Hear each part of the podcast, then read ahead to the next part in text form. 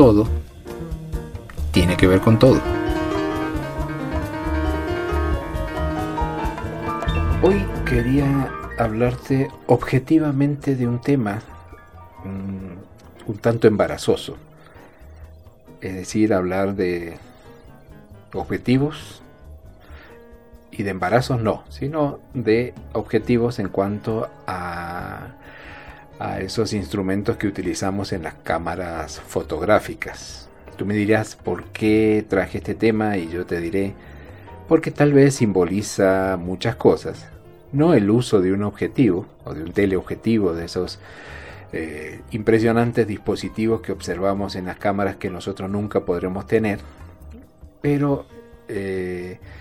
me refiero a lo que simboliza, porque por ejemplo cuando ves un montón de gente entre las cuales te encuentras, observando un espectáculo, por ejemplo, un espectáculo aéreo, algo así grandioso, y que todo el mundo está esperando que comience para sacarle una fotografía. Ahí es donde se ven, si puedes ver algunos videos de un montón de gente, que en el momento, por ejemplo, que pasa un avión, sacan sus cámaras y apuntan a, lo que desean fotografiar y ahí es donde aparece esa gran variedad de objetivos.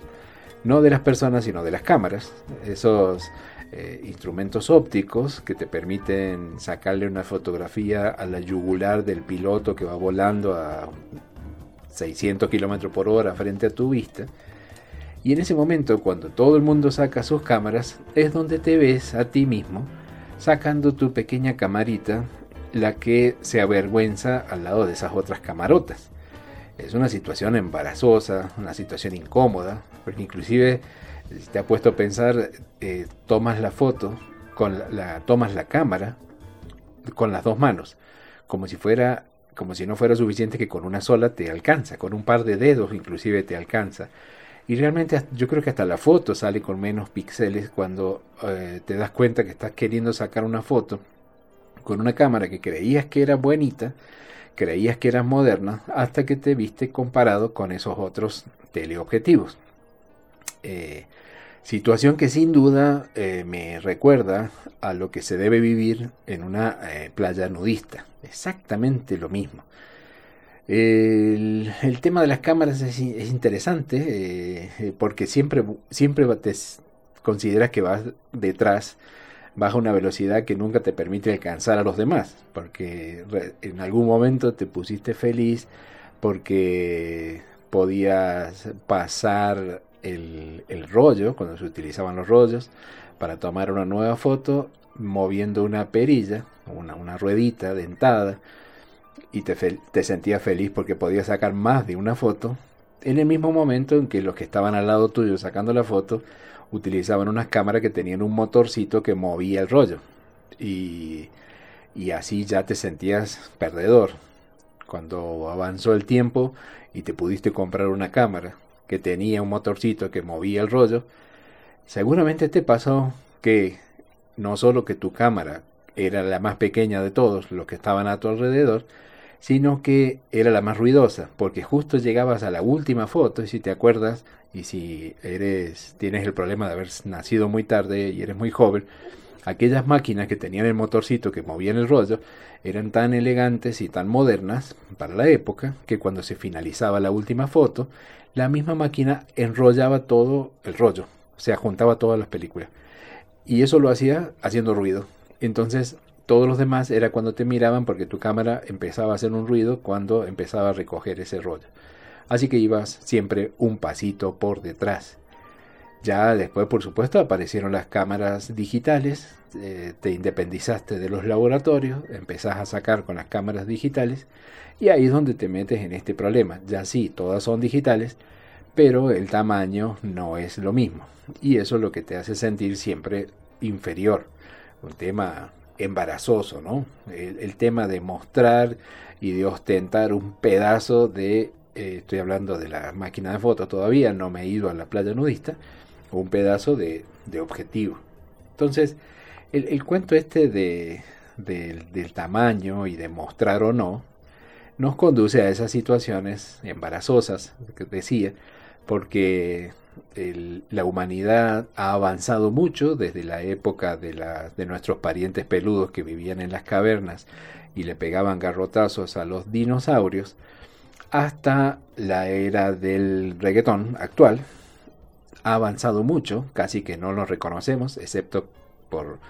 que lo del reggaetón sigue pareciéndose mucho a los, antiguos mm, antepasados nuestros, peludos,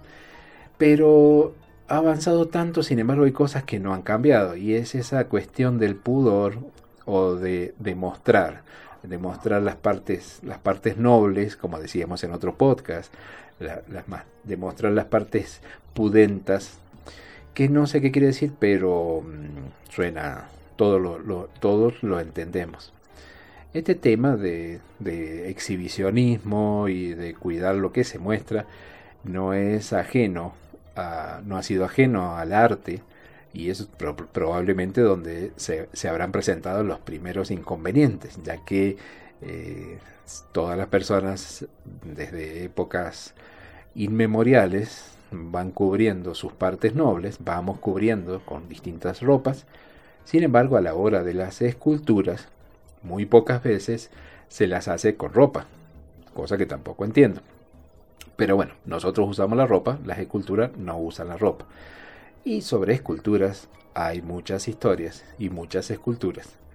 Eh, te traje para, esta, para este encuentro un, par de ellas para que nos divirtamos juntos. Eh, en el primer caso te voy a hablar de una escultura, una estatua, eh, que fue construida para homenajear la memoria de un indio que de un aborigen o de un habitante originario de las Islas Canarias. Eh,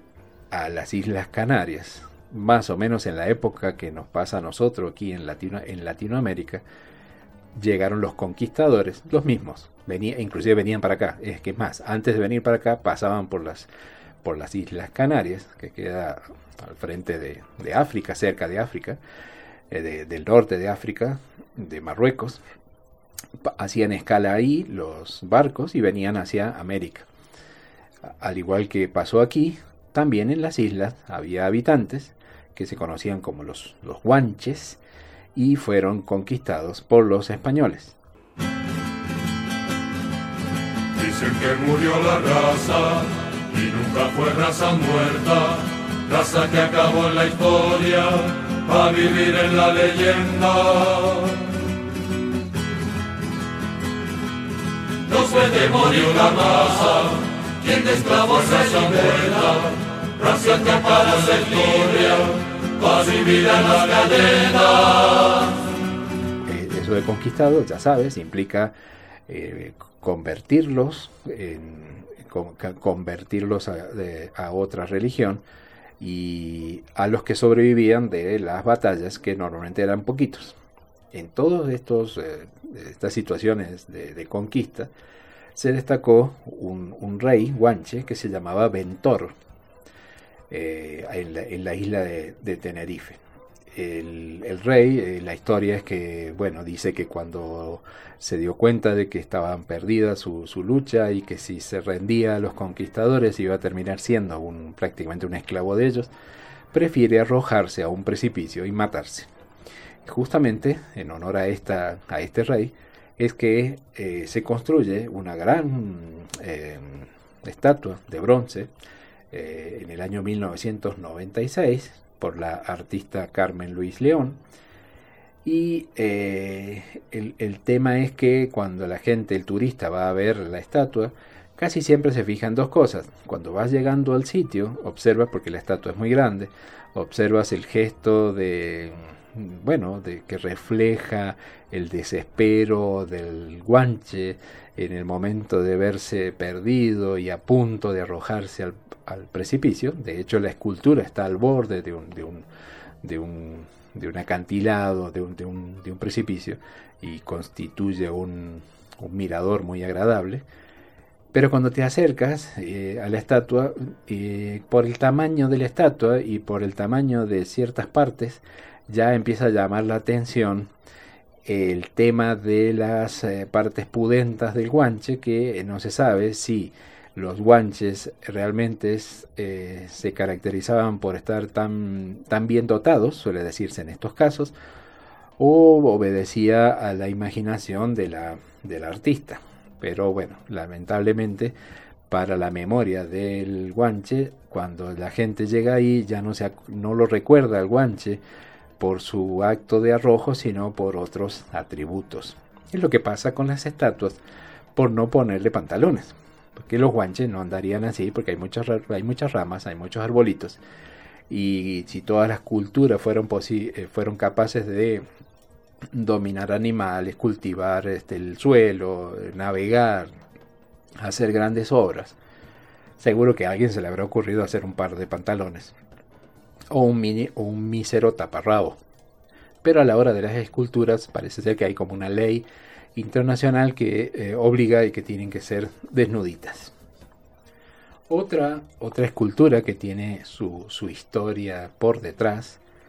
eh, y no hablo de, de, la anatomía, sino de, la historia realmente que, que, tiene a su alrededor, digámoslo para que quede más, más elegante, es una escultura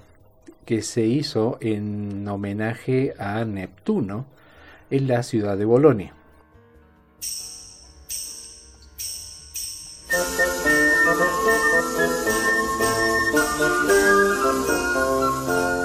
En este momento es el sitio prácticamente de referencia, está justo en el, en el centro de esa bellísima ciudad italiana. Eh, la estatua del Neptuno es una enorme eh, eh, estatua que se ubica justo en una fuente,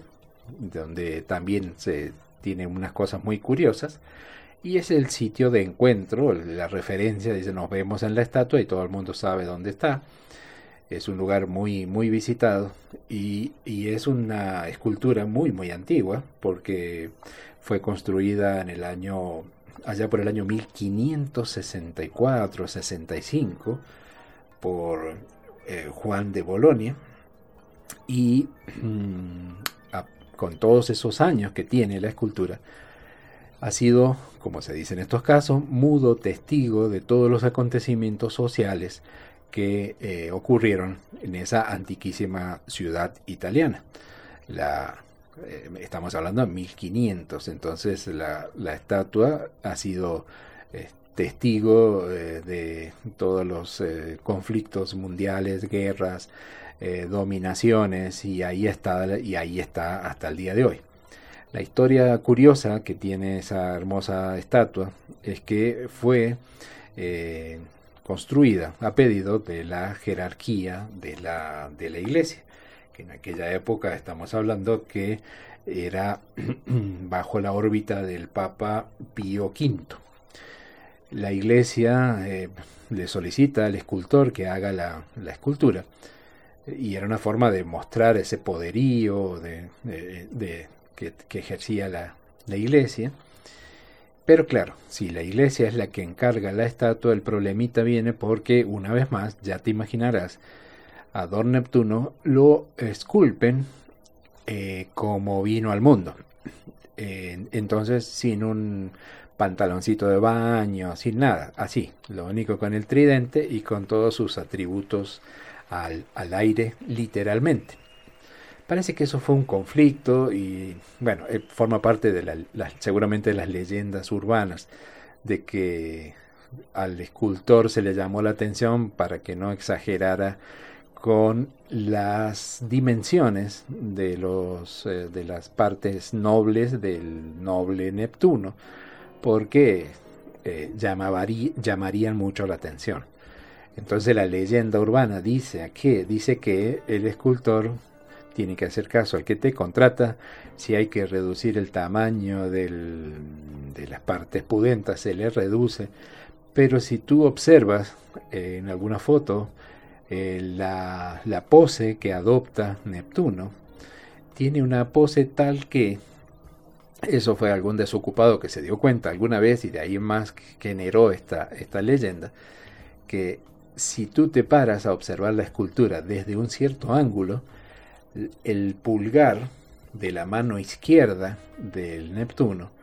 parecería estar eh, realmente reemplazando y genera el efecto que tal vez el escultor voluntaria o involuntariamente, no lo sabemos,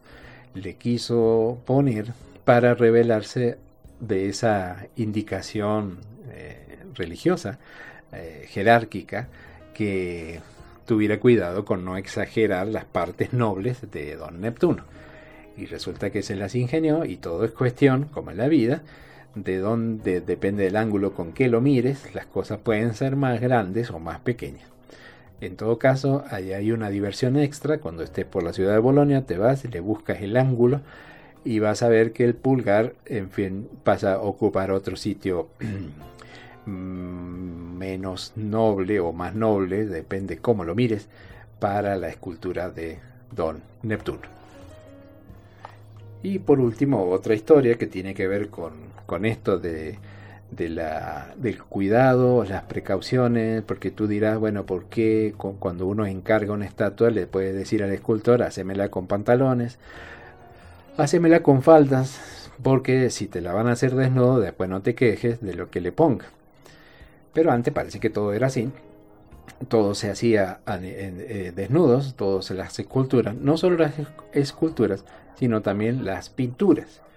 Y es por esto, el pobre Papa Pío V no, no le fue bien con esto, porque como que él no sabía esta, esta, esta costumbre y se la pasaba encargando obras enormes, majestuosas, que perduraran para la eternidad, y, pero siempre le pasaba lo mismo, chocaba con esculturas que estaban desnudas o con pinturas que mostraban a las personas desnudas. Y eso le pasó justamente con el conocidísimo Miguel Ángel en la capilla Sistina.